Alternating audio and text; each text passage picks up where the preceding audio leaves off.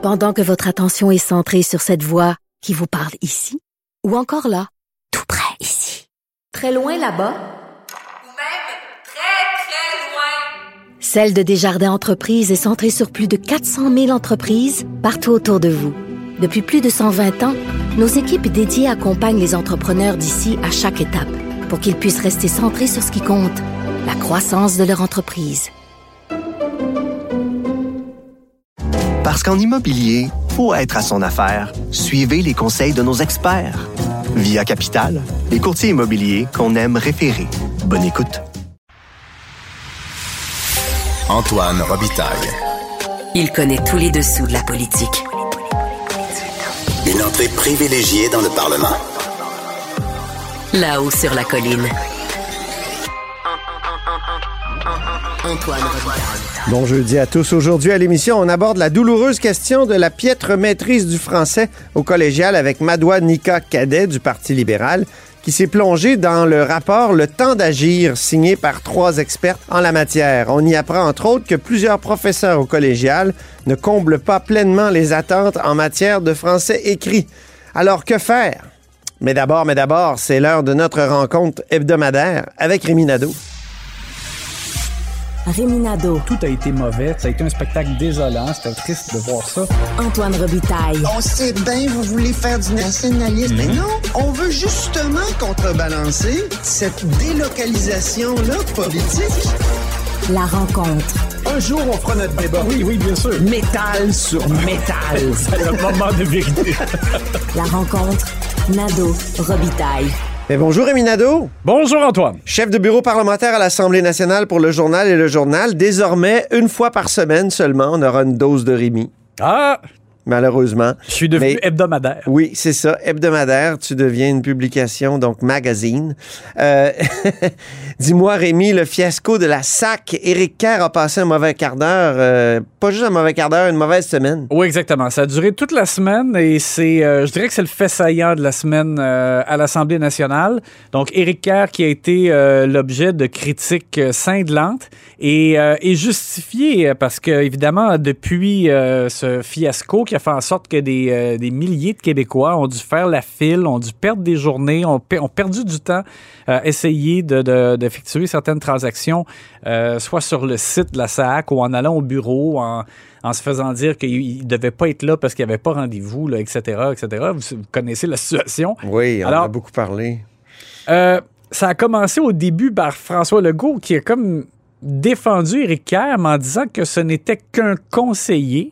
Ouais. Euh, ce qui est étonnant, parce que là, on se dit, bon, coudon, on a un, un ministre responsable de la transition numérique, mais dans le fond, il, est là juste pour conseiller, euh, c'est loin d'être ce à quoi on s'attendait. Surtout que Éric Kerr était ministre délégué en 2018.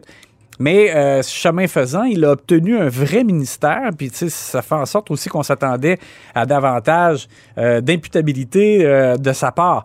Euh, alors, Marc Tanguay, notamment, a été excellent d'ailleurs au cours de la semaine dans ses questions. Ouais. Arun Boisy, mais aussi, donc... De Québec solidaire. oui, c'est ça. Il y a eu de, de nombreuses questions. Et euh, je vais vous faire entendre un extrait parce que Kerr, il y a deux choses. Lui-même, donc, euh, dans le fond, il a, il a- il a pratiquement fait la preuve de, je dirais pas peut-être l'inutilité de son poste, là, ce serait peut-être trop fort, mais de, de- de son euh, pouvoir limité en tant que conseiller. Puis c'est lui qui en a fait justement quasiment la, démonstration en lisant la loi euh, créant son, son poste.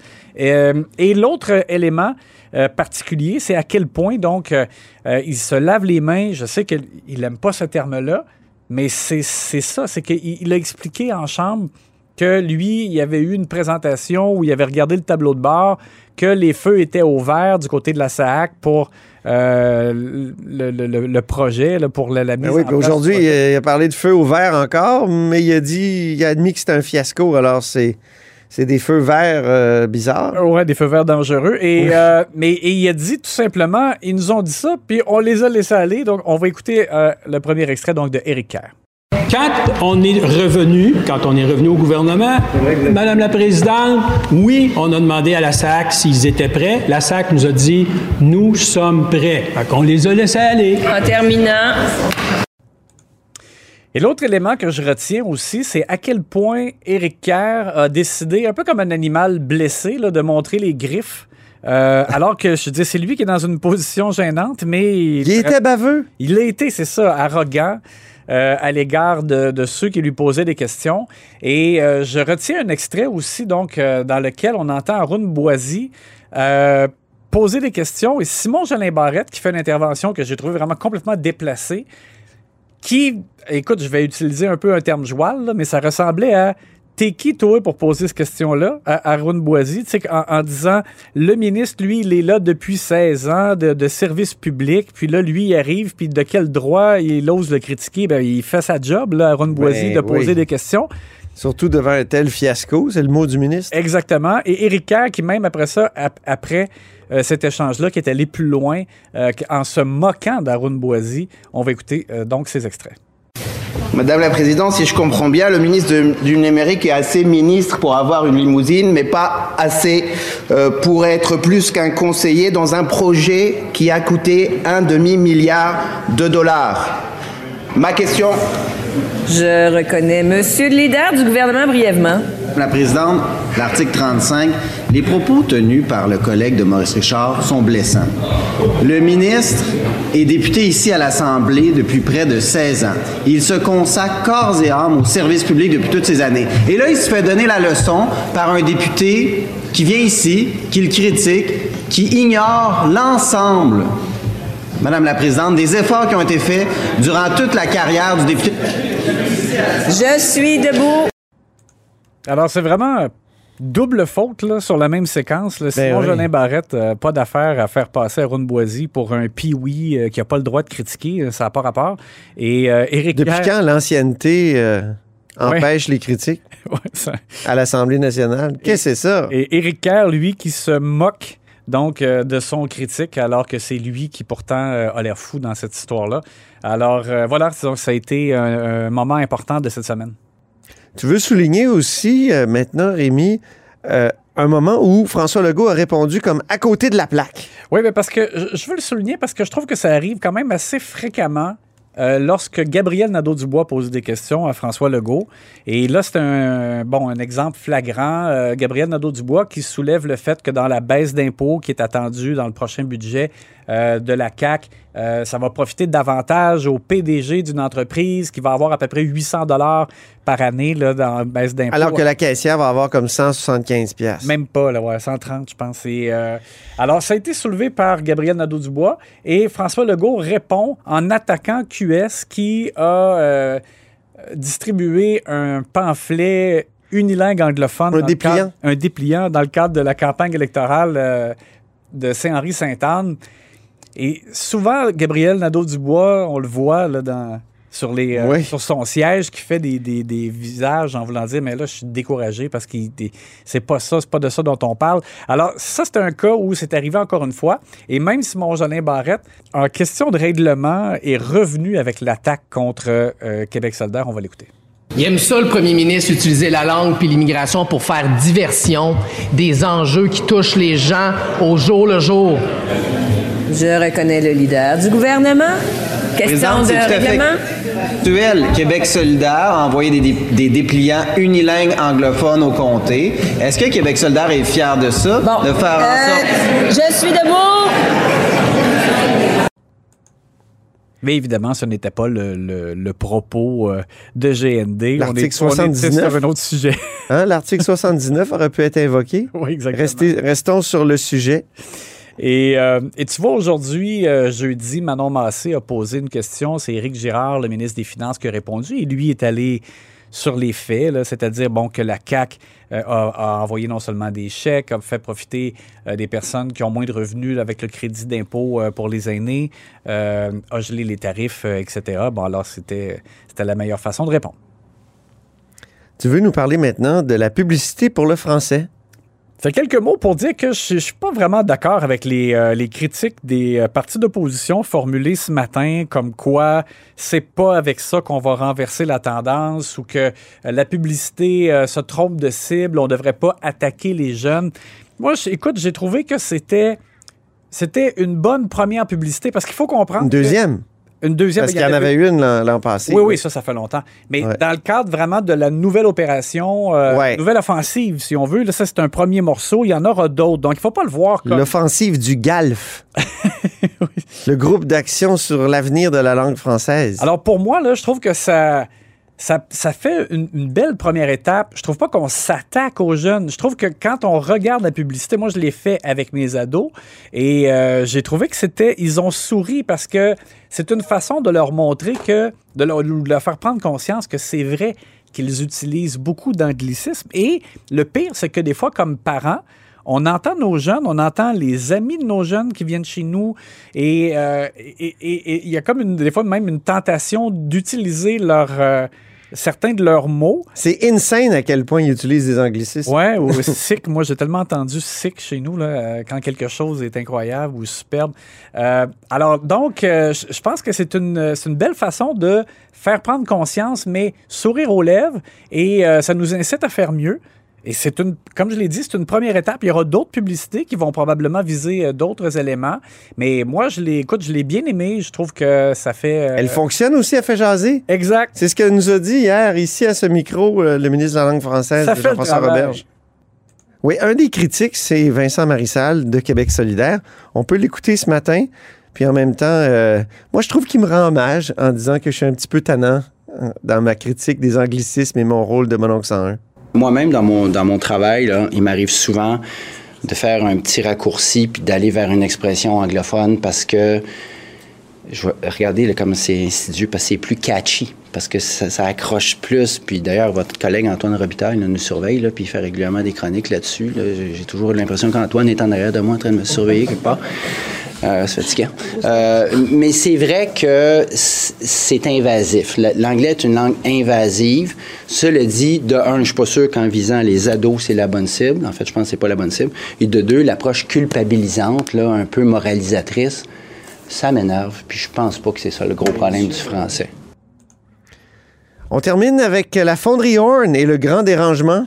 Hein, c'est Oui. un peu comme une déportation. C'est une autre des nouvelles, pas. une autre des nouvelles importantes de cette semaine. Ben Donc, oui. euh, le gouvernement du Québec qui a présenté comme sa solution pour assurer une cohabitation euh, à plus long terme là, entre les gens du quartier euh, de la fonderie Horn et la, et la fonderie elle-même. De Rouen. Et euh, écoute, c'est particulier. euh, C'est la fonderie euh, qui va payer pour que euh, les gens, euh, ben, pour acheter leur maison. En fait, là, on parle de 200 ménages euh, qui seront invités à rester plus loin donc de la fonderie. Mais t'as entendu les ministres ce matin qui nous ont dit que ce serait au choix des personnes? Oui. Donc, ça se peut que tu veuilles vraiment rester dans ta maison. Donc, oui. tu sais, on imagine une famille tenace, là. C'est ça, Mais parce- à côté, tout est démoli? C'est ça, c'est parce qu'ils Je comprends pas. Ils disent qu'ils veulent pas forcer la main des gens. En même temps, plus tard aussi, la question a été posée, OK, qu'est-ce qui va arriver avec les gens qui veulent absolument rester là? Puis là, les, les réponses sont pas claires. Alors, je pense que quand même, ils comptent sur le fait que les gens acceptent donc de... euh, de, de se tasser de là. Et euh, moi, je vois vraiment ça comme une mesure que le gouvernement utilise pour essayer de mettre le couvercle sur la marmite. Euh, mais en même temps, écoute, c'est sûr que la, la fonderie va pouvoir continuer à émettre cinq fois plus oui. euh, de particules que dans le reste du Québec. Et euh, il y a un effort, ils vont faire mieux que c'était, mais c'est quand même c'est particulier. Moi, écoute, je pense qu'à plus long terme, on va voir la réaction localement. Est-ce que les gens acceptent ça? Euh, c'est une situation vraiment particulière où c'est difficile de faire en sorte que tout le monde soit gagnant. Merci beaucoup, Rémi Nadeau, chef de bureau parlementaire à l'Assemblée nationale pour le journal et le journal. Et à la semaine prochaine. À la semaine prochaine. Pendant que votre attention est centrée sur vos urgences du matin, vos réunions d'affaires du midi, votre retour à la maison ou votre emploi du soir, celle de Desjardins Entreprises est centrée sur plus de 400 000 entreprises à toute heure du jour. Grâce à notre connaissance des secteurs d'activité et à notre accompagnement spécialisé, nous aidons les entrepreneurs à relever chaque défi pour qu'ils puissent rester centrés sur ce qui compte, le développement de leur entreprise. Parce qu'en immobilier, pour être à son affaire, suivez les conseils de nos experts. Via Capital, les courtiers immobiliers qu'on aime référer. Bonne écoute. Antoine Robitaille. Le véritable troisième lien. Le salon bleu à vos oreilles. Et tout ça sans utilisation des fonds publics. La maîtrise du français au palier collégial s'empirerait constamment, selon euh, le rapport Le temps d'agir, qui a été rendu public vendredi. On en discute avec Madoua Nika Cadet. Bonjour. Bonjour Antoine. En effet, ça va de mal en pis. Ben, vraiment. Député de Bourassa Sauvé, porte-parole en matière de langue française. Euh, pour quiconque aime la langue française, il y a plusieurs aspects très déprimants dans ce rapport du euh, comité Boivin-Chabot euh. Euh, vous en avez cité deux en chambre cette semaine. La piètre maîtrise du français écrit qui entraîne des échecs académiques chez nos jeunes.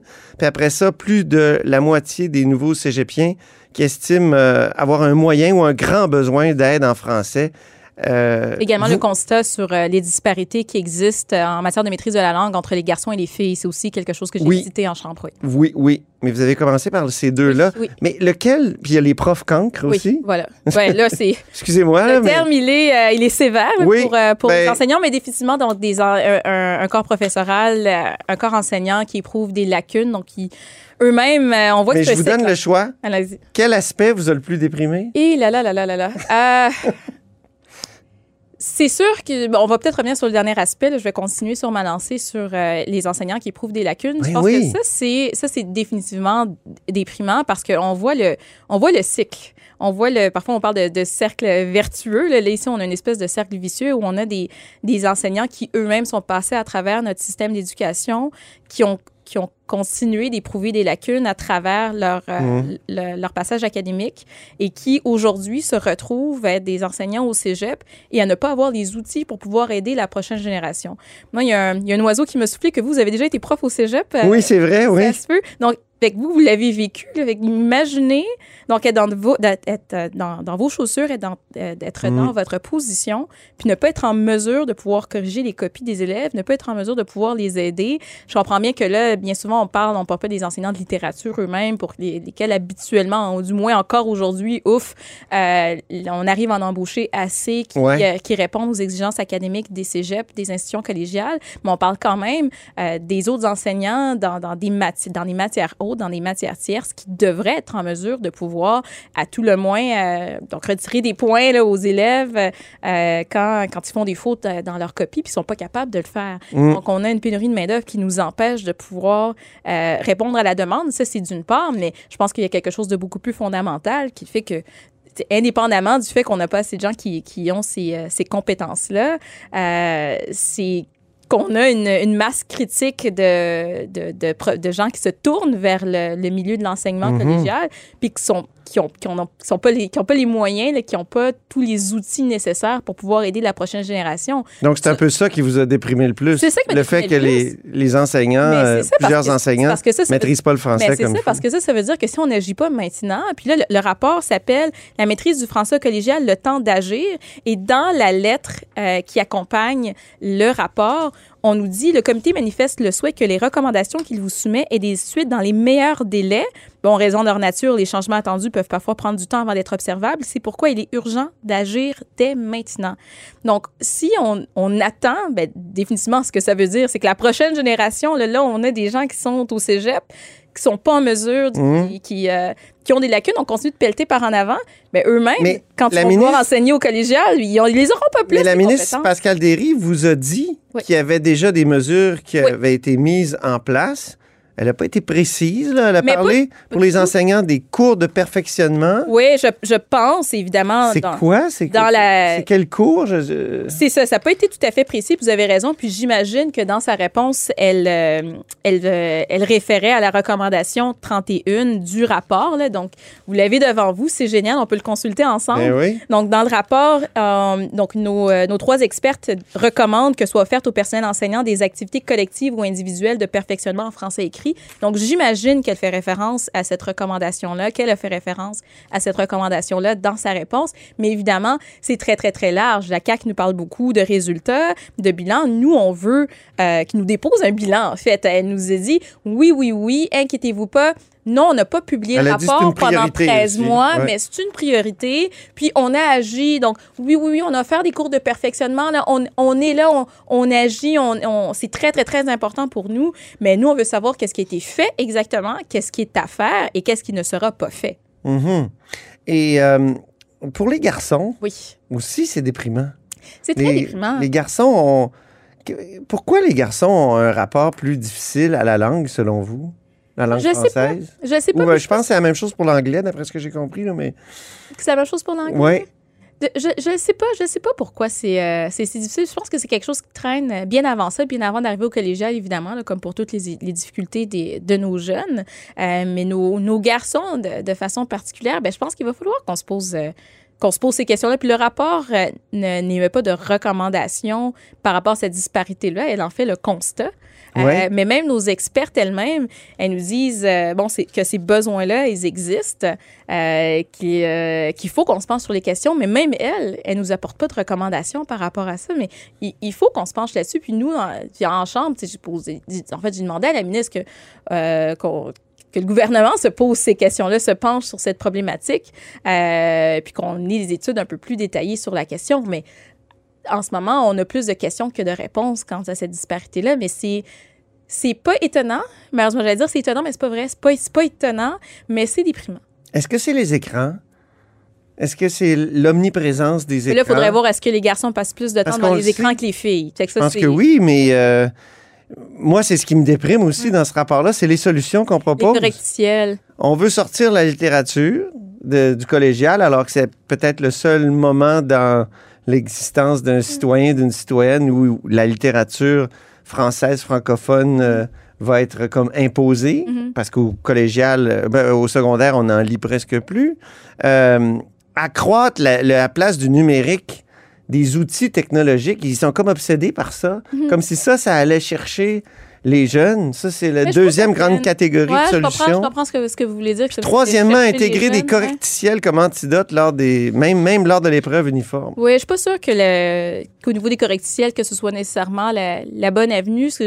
C'est une béquille. ben, D'expérience personnelle, j'ai l'impression que quand on est déjà fort en français, qu'on a cette curiosité-là pour les règles grammaticales, euh, bon, pour, pour les accords, pour la qualité de la langue, ben, on va vouloir soumettre une copie impeccable et là, on va utiliser ces outils-là qui sont à notre disposition pour pouvoir Mhm. améliorer euh, ne- en fait, ne- ce qu'on soumet à, à notre enseignant.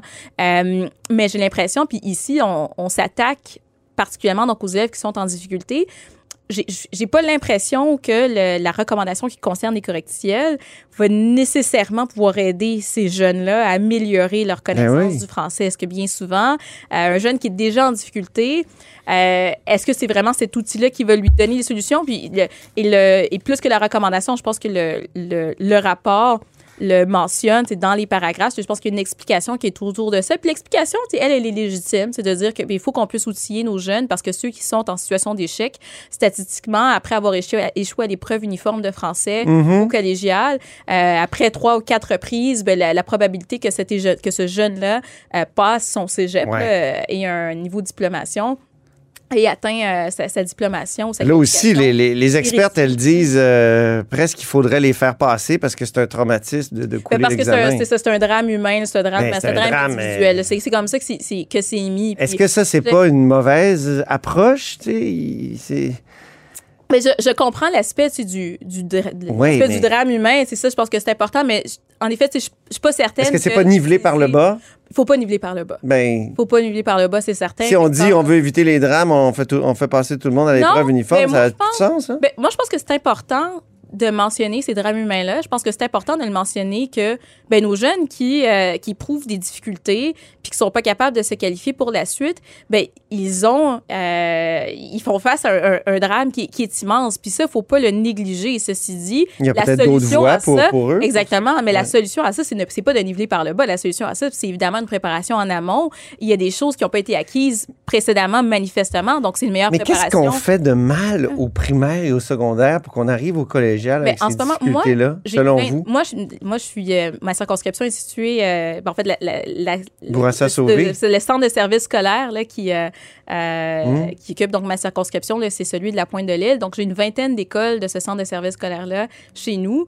Et même chez nous, comme partout au Québec, euh, on, on a des enseignants qui sont non légalement qualifiés dans nos écoles. Moi, j'ai fait le tour des écoles. On avait la- des journées de la Ouais, Mais persévérance. attention, non légalement qualifié, ça peut vouloir dire quelqu'un qui a une maîtrise ou un doctorat en littérature, mais qui n'a pas fait la En saprée effet. formation de pédagogie de 4 ans qui est très longue. En Une fois que tu as fait une maîtrise en littérature. Mais moi, j'ai visité mes écoles, M. Robitaille, puis euh, c'est pas nécessairement ce profil-là qui se trouve dans nos écoles quand on parle de personnel non légalement qualifié. Donc, évidemment. Mais oui, ça pendant peut 30 vouloir ans, c'est ça qu'on a fait. Depuis la réforme Chagnon, on a fait en sorte que ceux qui étaient diplômés dans la matière, Mhm. euh, mettons un prof en chimie qui aurait voulu transmettre ses connaissances en. Pas un prof, je veux dire un, un- un bac. c'est quelqu'un qui a un bac ou une Oui. maîtrise en chimie. Mhm. Il pouvait pas y aller au secondaire parce qu'il n'y avait pas de passerelle rapide Mhm. comme, euh, comme avant. Euh, depuis 1994, c'est comme ça. Alors, ce qui vaut pour la chimie est bon pour le, c'est bon pour l'histoire, pour le, le français, tout ça. Et, et c'est peut-être ça qui fait que on dit non légalement qualifié, mais souvent, est-ce que c'est pas eux qui étaient les plus qualifiés? Je vous entends là-dessus, mais la, la réalité, euh, parce que là, je reviens à la réalité sur le terrain, parce qu'après Ouais. ça, c'est il y a qu'est-ce qui, euh, bon, la, la définition cadre, puisque ce que vous venez de mentionner, puis ces exemples-là qui, euh, qui, qui définitivement, je pense que ça fait partie d'un débat qui est à part. Mais, aujourd'hui, avec la pénurie de les main-d'œuvre, écoles- ça veut dire n'importe qui peut devenir prof, c'est ça que vous voulez dire? ça même, même des gens qui ont. des personnes qui n'ont pas de diplôme. Ben, c'est ce que ça veut dire. C'est ce que ça. ça. veut dire en ce moment sur le terrain. Donc, Ah on oui. voit qu'il y a quelque chose qui se passe. Puis, comme je dis, moi, je, je l'ai vu. Puis, nous, et évidemment, oui, il y a des personnes qui ont des, qui ont des compétences hautes, puis que c'est. euh, il y a un potentiel exceptionnel d'apprentissage, puis que ça fonctionne très bien dans nos écoles, mais il y en a d'autres qui, malheureusement, ne sont pas en mesure de, de, de, de répondre, en fait, de, de répondre aux besoins des jeunes. Puis c'est pas juste ça, parce que, en fait, la présence de ces gens-là, euh, bien souvent, ils sont pas là pour toute l'année scolaire. Il y a beaucoup de nos enfants en ce moment euh, qui font face à euh, plusieurs, plusieurs substituts, là, plusieurs substituts Oui, oui. pendant la même année scolaire, pendant la même Ah étape oui. scolaire. Donc, c'est aussi ça. C'est c'est beaucoup ce que ça signifie en ce moment à l'intérieur de notre réseau. Donc, je reviens à ça, puis à la préparation en amont, ce que vous demandiez, est-ce qu'il faut qu'on nivelle par le bas? La, la réponse, c'est non. Donc, oui, plus tard, si on s'est pas préparé à l'avance et si on a... euh, si on n'a pas fait ce qui était nécessaire au préalable, on arrive avec des Mhm. jeunes qui sont pas capables de trouver le sujet dans une phrase. Ça, ça fait partie du rapport. là. Ouais. Disent, on n'est pas capable d'identifier le sujet dans une phrase. Puis ça, ça c'est un enjeu.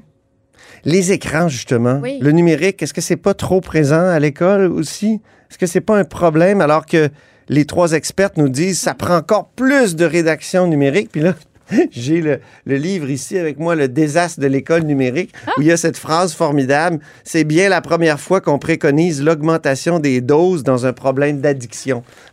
C'est intéressant, ça. Fait que Est-ce vous- moi, c'est c'est vous- l'impression vous que j'ai votre copie par la suite Oui. une fois que vous l'aurez terminé. faut que vous lisiez ça. Ouais. C'est un, un espèce de pamphlet anti-école numérique, bon, avec euh, les défauts que ça peut avoir, là, les, les- Ben, c'est certain à le l'emporte-pièce, mais il me semble que les écrans sont tellement présents dans la vie des jeunes que parfois, ça peut euh, nuire à, à l'apprentissage. Alors que là, les trois expertes nous disent, non, non, faut en faire plus. Ben, c'est certainement un outil parce que de toute façon, c'est par la suite, c'est dans le milieu professionnel. Donc, le numérique va faire partie de l'environnement euh, de travail de- Mhm. des jeunes là, qui, euh, qui, qui embarqueront dans leur vie professionnelle. Oui, mais la pour l'apprentissage. Mais pour l'apprentissage, mais c'est ça, donc j'y reviens. Donc, mais pour l'apprentissage, en effet, je pense que j'abonde un petit peu dans le même sens, euh, dans le même sens que vous, que je suis pas certaine que plus, encore plus de numérique, ce soit la solution. On, on est en mesure de euh, de sceller les apprentissages avec le bon vieux papier puis le crayon. Puis ça, ça, ça, ça fait le travail. Ça, fait le travail, co- comme on dit, mais pour parler un petit peu des correctiels, c'est plutôt... euh, Ah oui. euh, en effet, là, sur cette question-là, je, puis je, reviens parce que j'ai l'impression que j'avais pas tout à fait terminé ma, ma- mon propos un peu plus tôt. C'est important qu'on prenne acte de ces drames-là, puis qu'on s'assure de favoriser la réussite scolaire, la réussite académique de nos jeunes. Mais je suis pas certaine que l'emploi de ces correctiels-là, ce soit la manière de pouvoir le faire. Il faut qu'on ait les outils, dont des cours d'appoint quand les jeunes arrivent au cégep. Puis on, on, on sait pas beaucoup, on n'a pas passé beaucoup de temps sur euh, le, le 75% là, Puis ça, je trouve ça vraiment important Mhm. parce qu'on a une donnée très importante dans ce rapport-là qui le fait que des jeunes qui n'ont pas obtenu la note de 75% euh, à le- leur épreuve unique de français, cinquième secondaire, langue maternelle, euh, ici, c'est euh, c'est statistiquement significatif. là. Donc, il y a Ah une oui. distinction entre ces jeunes dans le- au niveau du taux d'obtention du, du diplôme d'études collégiales, qui est d'à peu près de 84 qui ont, pour ceux qui ont obtenu plus de 75 là, cette épreuve de français-là, et qui, et qui baisse de façon draconienne pour ceux qui ont obtenu une note, une note inférieure à 75% On a une donnée euh, sur laquelle il faut agir ici, puis en ce moment, c'est pas comme ça qu'on attribue les cours d'appoint au collégial. On verra finalement ce que le GALF, le groupe d'action sur l'avenir de la langue française, dont Mme Derry nous a parlé. Moi non plus. Ça fait gaffe un peu. Ben exactement, ça Alors, fait Gaston Lagaffe. il- ça- est-ce Ben, que- peut-être qu'il faut faire que c'est gaffe. prémonitoire? Il faut faire gaffe. Il faut faire gaffe, Madouanika Cadet. Merci beaucoup. Merci à vous. C'est tout le temps qu'on avait, malheureusement, député de Bourassa-Sauvé, porte-parole en matière de langue française, entre autres. Et c'est ainsi que se termine La Haut sur la colline en ce jeudi. Merci beaucoup d'avoir été des nôtres. N'hésitez surtout pas à diffuser vos segments préférés sur vos réseaux. Ça, c'est la fonction partage. Et il y a aussi le bouche à oreille. Et je vous dis euh, à demain. Cube Radio.